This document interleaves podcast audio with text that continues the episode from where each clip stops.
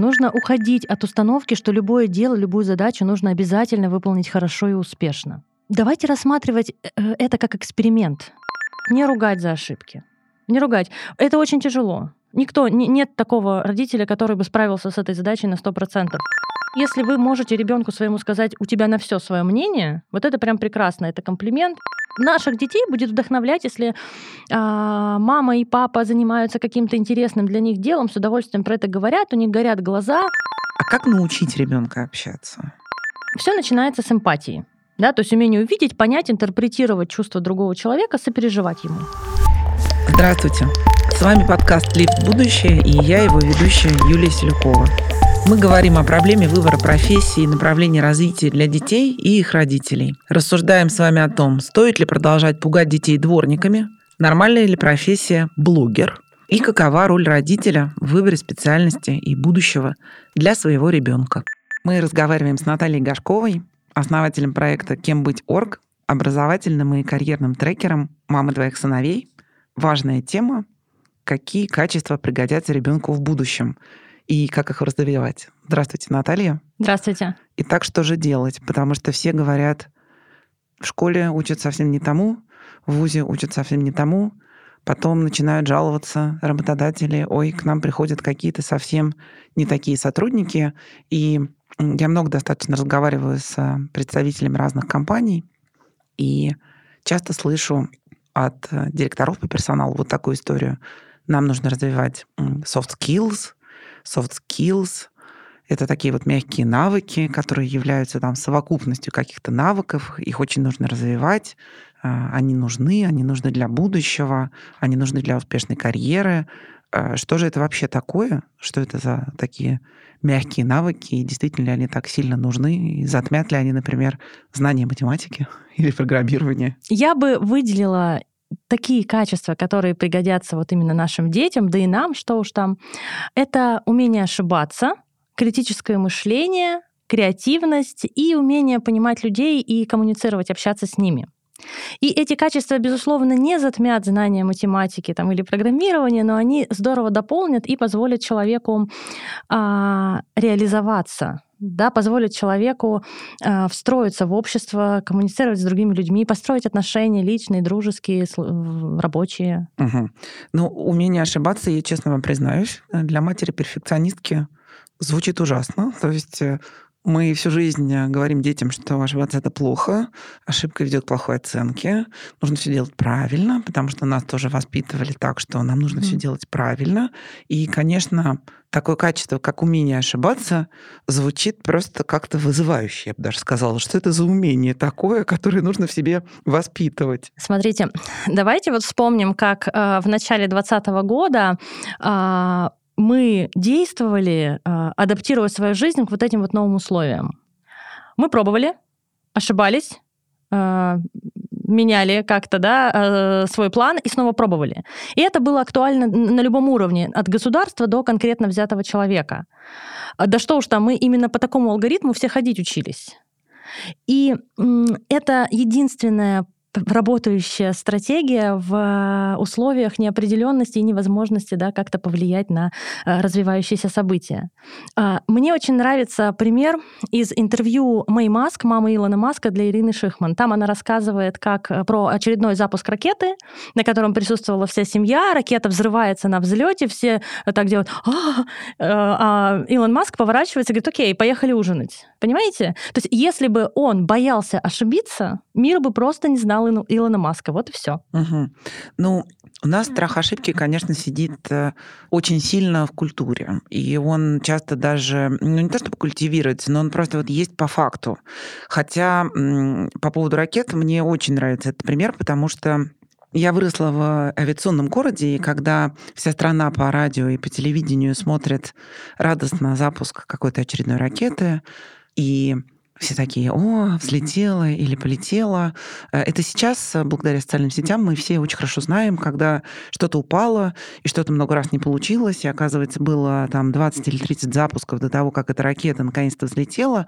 Вот. А еще там 20-25 лет назад, тогда, когда мы формировались, да, как, ну, вот молодые люди, нам казалось, что вот она полетела, и все это так прекрасно, и как-то это вот внезапно произошло. Хотя я, например, видела, сколько там неудачных запусков за этим стояло, сколько людей работало, как часто все не получалось, и мы-то видели просто вот эту итоговую, очень красивую картинку. Но, тем не менее, вот это такая легкая, э, ну или очень красивая такая вот успешность, когда вот ты сделал, и все поехало, ты сделал, и все полетело. Она, конечно, в голове сидит очень прочно, и в голове прочно сидит у родителя, и мы, э, мне кажется, вольно или невольно детям вот это транслируем, то, что ошибаться это плохо. А теперь получается, что нужно вот этот страх ошибки снять. Ну да, нужно уходить от установки, что любое дело, любую задачу нужно обязательно выполнить хорошо и успешно. Давайте рассматривать э, это как эксперимент. То есть есть гипотеза, проверка, результат, анализ, выводы, новая гипотеза. И этот подход можно применять ко всему. Там не хочет ребенок готовиться к контрольной работе, к, какой-нибудь там семестровой. Ну, welcome, дайте ему эту возможность. Скажи, хорошо, ладно, давай мы предположим, что если ты не будешь готовиться, то это тебе не, не будет страшно. Ну, получишь двойку. Получил двойку там или тройку. Э, какой результат? Значит, что, что, что дальше нужно делать? Анализируем. Результат тройка. Что делать? А, ну так, теперь, чтобы, значит, за, э, получить, я не знаю, там тройку или четверку за год, нужно сдать там еще пять работ, на подготовку которых уйдет неделя. Как ты думаешь, ребенок, э, насколько вот это круто? И ребенок скажет, да, лучше бы я подготовился за два вечера к контрольной и не имел бы всех этих проблем, например. Или он берет и пишет эту контрольную на пятерку или на четверку, на ту, ту оценку, которая его устраивает. И говорит, да классно, у меня все получилось, я достаточно хорошо знаю предмет, я действительно могу не готовиться.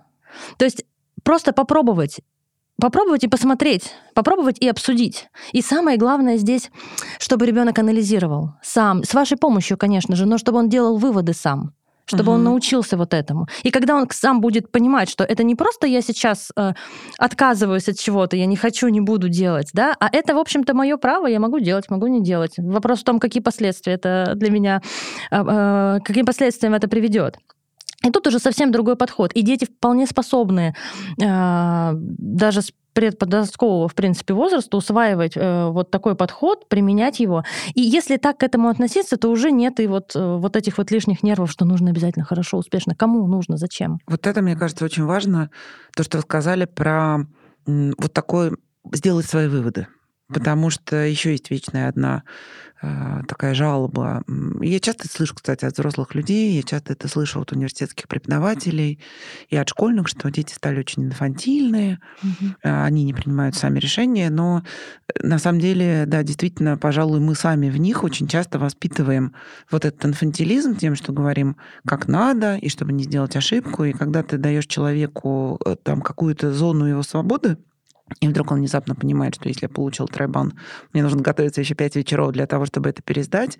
Э, да, действительно, это важный вывод. И ну вот я себе всегда говорила, когда мои дети приносили, они часто приносили не очень хорошие оценки из школы, я себе всегда говорила, ну ладно, в конце концов, никто же не умер. Такой родительский дзен воспитывать. Конечно. Не оценивать там хорошо-плохо, правильно-неправильно. Спросите у ребенка, что он думает на этот счет. Какие выводы он сам для себя сделал. И здесь самое главное услышьте. Вот самое главное услышать, что ребенок скажет в ответ. С интересом, с уважением, принять это да, потому что у них загораются глаза, понимаете, когда я разговариваю с детьми, например, на консультациях, и они мне рассказывают про э, свои компьютерные игры, и э, там никто мне еще не встретился, кто бы говорил, что я там всех просто мочу, и вот это классно. Они начинают говорить про какие-то текстуры, про какие-то особенности персонажей создания, про какие-то алгоритмы, про то, как они планируют стратегию и так далее. Это очень интересно, и у них загораются глаза, потому что кажется, что они прям удивлены, что я их слушаю, и как бы задаю им эти вопросы и пытаюсь понять. Это очень классно. И еще что мы можем делать, не ругать за ошибки. Не ругать. Это очень тяжело. Никто, mm-hmm. не, нет такого родителя, который бы справился с этой задачей на 100%. Да? Их, и не существует этого. Но если не удержались, э, объясните. Объясните, почему вы кричите. Что вам очень важен ваш ребенок, как никто другой. Что на неважная типичная реакция — это безразличие. А крик — это естественная реакция на страх. Извинитесь обязательно. Но самое главное, что здесь стоит, вот на мой взгляд, это начать с себя. Разрешить себе ошибаться, не ругать себя за ошибки, позволять себе эксперименты, всегда быть на своей стороне. И тогда дети будут тоже это видеть. И будут это копировать. Они всегда нас копируют. Хорошо. То есть для того, чтобы воспитать, э, ну не то чтобы легкость, но отсутствие страха за ошибки у ребенка, пожалуй, стоит начать с себя. А второе качество, которое вы назвали, кроме того, что человек должен быть свободен вот в этом своем праве совершить ошибку, это критическое угу. мышление. А что это такое вообще и почему оно важно? Критическое мышление это такое умение формировать свое мнение по каждому вопросу. Не верить на слово, проверять информацию, задавать вопросы, анализировать, а, делать какие-то собственные выводы и формировать вот это собственное мнение. Э, это очень важно, потому что именно с критического мышления начинается любознательность. То есть, чтобы понять, э, как бы, да, э, что, да, нужно сначала где-то про это прочитать, услышать, понять, там, узнать, спросить, посмотреть. Потом умение, собственно, анализировать, делать выводы. Осознанность, та самая, да, то есть понимание, почему я это делаю, что я чувствую, что я знаю, почему это важно или не важно. И ответственность. Вот то самое, да, что понимание, что вот я э, это решение принял я сам, соответственно, все, что мы сделали сами, мы к этому относимся более лояльно, мы это принимаем. И ответственность за это дальше, она моя.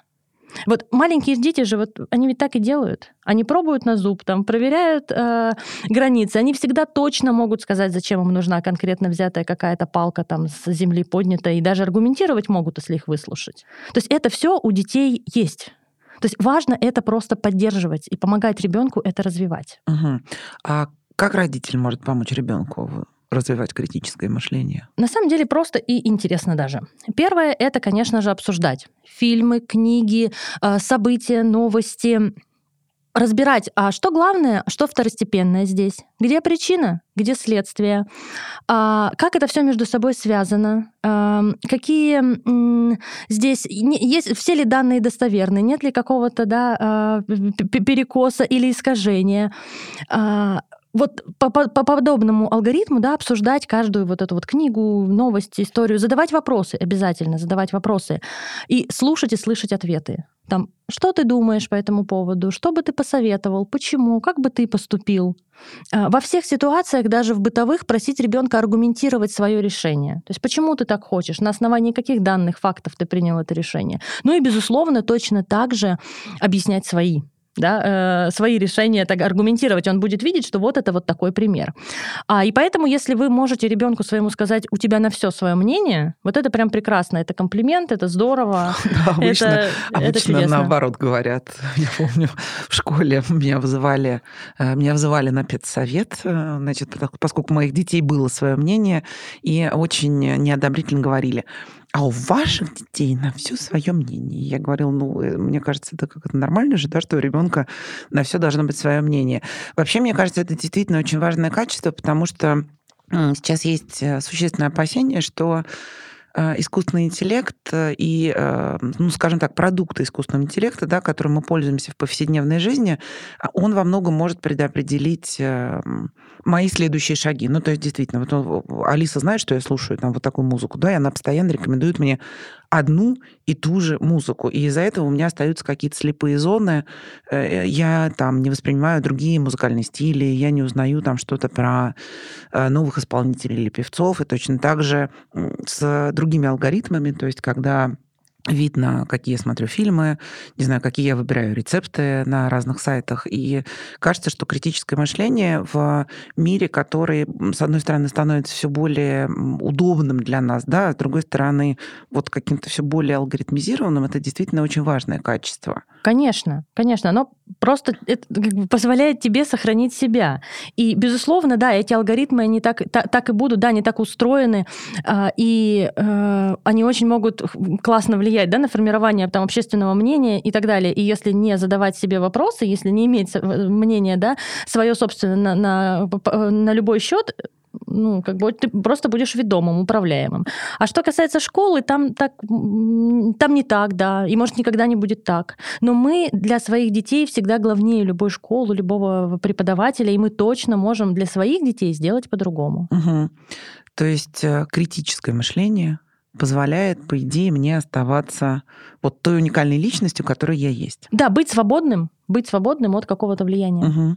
А, еще одно качество, которое вы назвали третье, это креативность. Вот креативность это такое очень широкое для меня всегда понятие. А, а иногда кажется, что креативность это что-то связанное обязательно вот, не знаю, с лепкой, рисованием, ну и с тем, что я вот э, принадлежу в какой-то там креативной, артистичной профессии. Что это на самом деле такое? И можно ли развивать его у, там, у технарей, например? То есть бывают дети креативные, а бывают вот физики и лирики, да, вообще это реально ли это разделение или правдиво ли это разделение? Смотрите, я бы рассматривала креативность как э, нестандартный взгляд на привычные вещи, умение увидеть за рамками, умение найти нетривиальное решение задачи, э, умение уйти от принятого алгоритма и разработать свой. И вот технарям, программистам и физикам вот, вот этот э, э, навык, он не менее важен, чем дизайнерам, потому что для них тоже очень ценно находить нестандартные другие решения задач.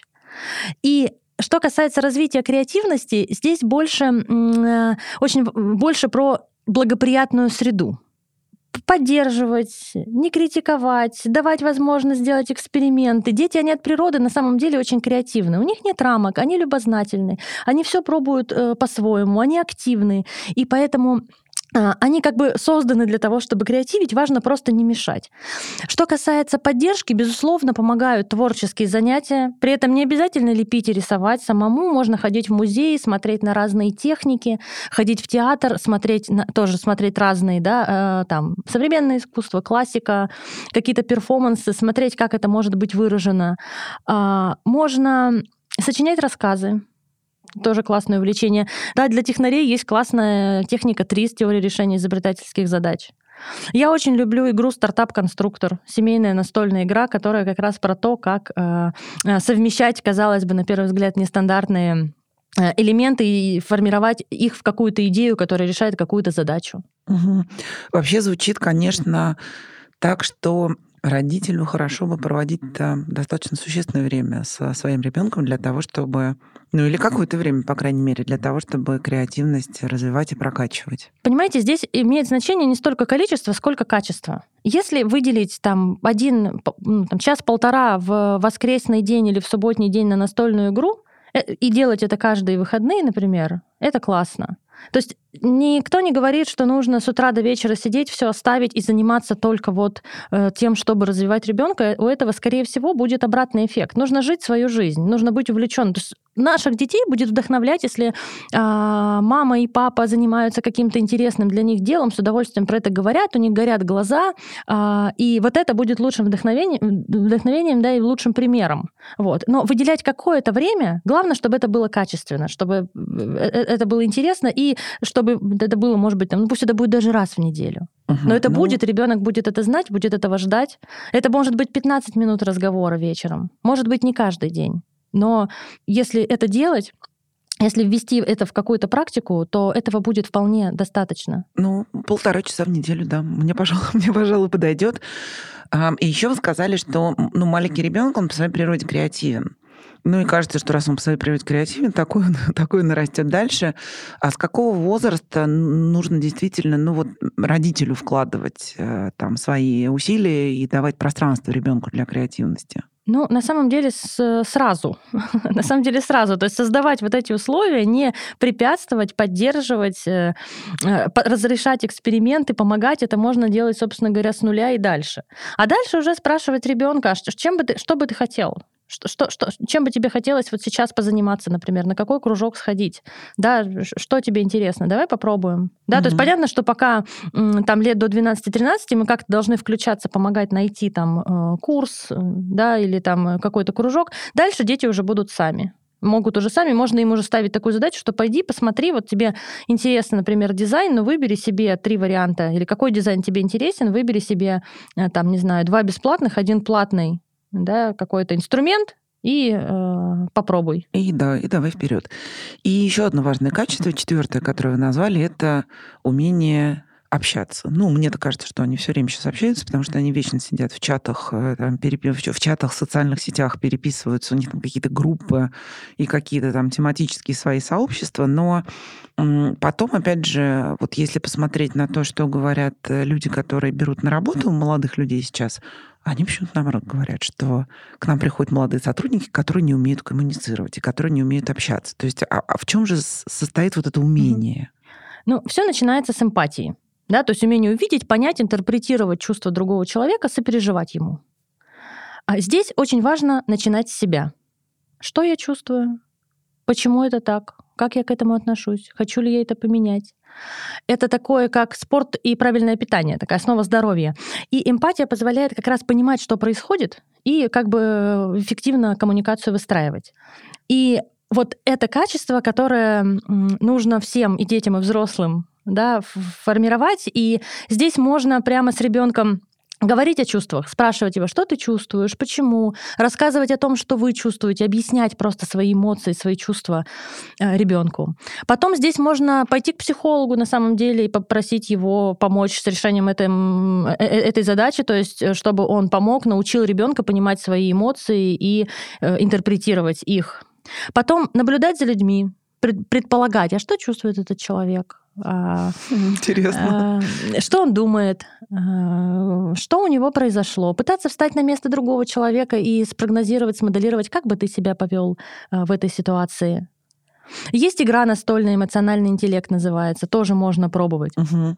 У меня есть знакомый один, он очень любит когда летит в самолете, разглядывает других людей, ну и вообще вот в каком-то таком общественном транспорте разглядывает других людей и вот придумывает, что это за человек, что он сейчас чувствует, а, чем он, возможно, занимается, какая у него профессия. Вообще это, да, мне кажется, это достаточно такая забавная, забавная Очень. игра даже для того, чтобы с детьми разговаривать на эту тему. Да. А как научить ребенка общаться? Ну, вот эффективное общение вообще строится на умении понять, что хочет другой человек, донести ему, а, что хочешь ты, и договориться. То есть для любой там возраста, для любого, э, для любой сферы, для любой задачи это подходит. И самый простой действенный способ научить ребенка общению – это с ним общаться. То есть самый простой, доступный, то, с чего стоит начинать. А, не подстраиваться под мнение ребенка.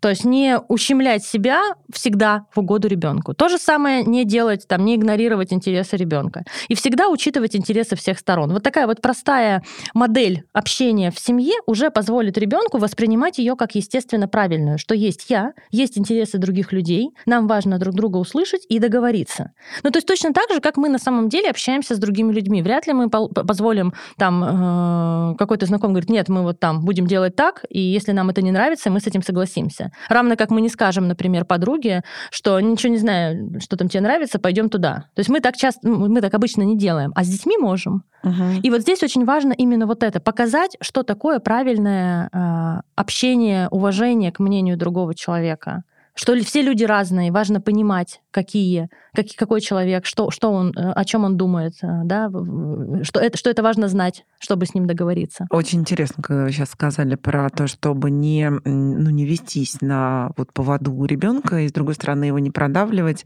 Мне кажется, сейчас такой очень детоцентричный мир, Просто вот, может быть, из вашего опыта вы общаетесь много с детьми, с родителями. А вот что сейчас делают в основном родители? То есть они ведутся на то, что хочет ребенок, или наоборот, они его как-то вот формируют под свою картину мира? Часто очень бывает, что как бы либо одна крайность, либо другая. Безусловно, много э, осознанных родителей. То есть и ко мне в основном приходят да, такие э, осознанные родители, поэтому э, они чаще всего стараются понять, стараются как бы договориться. Но, безусловно, они всегда, как бы любой человек будет действовать в рамках там, той информации, которая есть у него, в рамках своего какого-то да, характера. Поэтому, конечно, как бы подгонять да, там, под себя, это естественно. Это не то, что они там намерены, это просто естественно так будет получаться. Вот. И дальше тоже даже очень индивидуально. Как бы сильно зависит от э, конкретно взятого родителя, от того, что и как он транслирует. Но повторюсь, что те, кто приходит ко мне, чаще всего они все-таки дают определенную э, свободу детям, угу. там, уважают э, их решения. Э, но еще надо понимать, что подросток, как бы вот в подростковый возраст, он такой что вот еще вчера у тебя был ребенок как бы нормальный, понятный, а сейчас это уже такой, как, как какой-то сложный электронный прибор без инструкции. То есть он работает, но управлять им ты не можешь. И это тоже такая отстройка у подростков, да, то есть они как бы сепарируются, им нужно э, свою территорию, поэтому они начинают делать по-своему. И вот здесь как бы конфликта там и зарождается, что родители страшно боятся, не знают как. Э, Ребенок, соответственно, еще больше нервничает. А на самом деле вот все э, вот эти сложности, они из-за недостатка информации. Нужно просто сесть, поговорить, понять, у кого какая картинка в голове, и попытаться договориться на условиях, которые для всех э, будут приемлемы и оптимальны. Ну, как везде. И тут нам и пригождается умение общаться. То есть, подытоживая, неважно, кем ваш ребенок хочет в будущем, или неважно абсолютно, какую профессию он для себя выберет в будущем, есть такие навыки, которые можно, наверное, нужно, да, там я бы даже так сказала, есть такие навыки, которые, пожалуй, человеку присущи э, с момента его рождения, но просто их нужно развивать, и нужно понимать, что они важны. То есть вот наша прекрасная креативность, умение общаться, э, эмпатия, которая с этим связана, э, критическое, критическое мышление. мышление.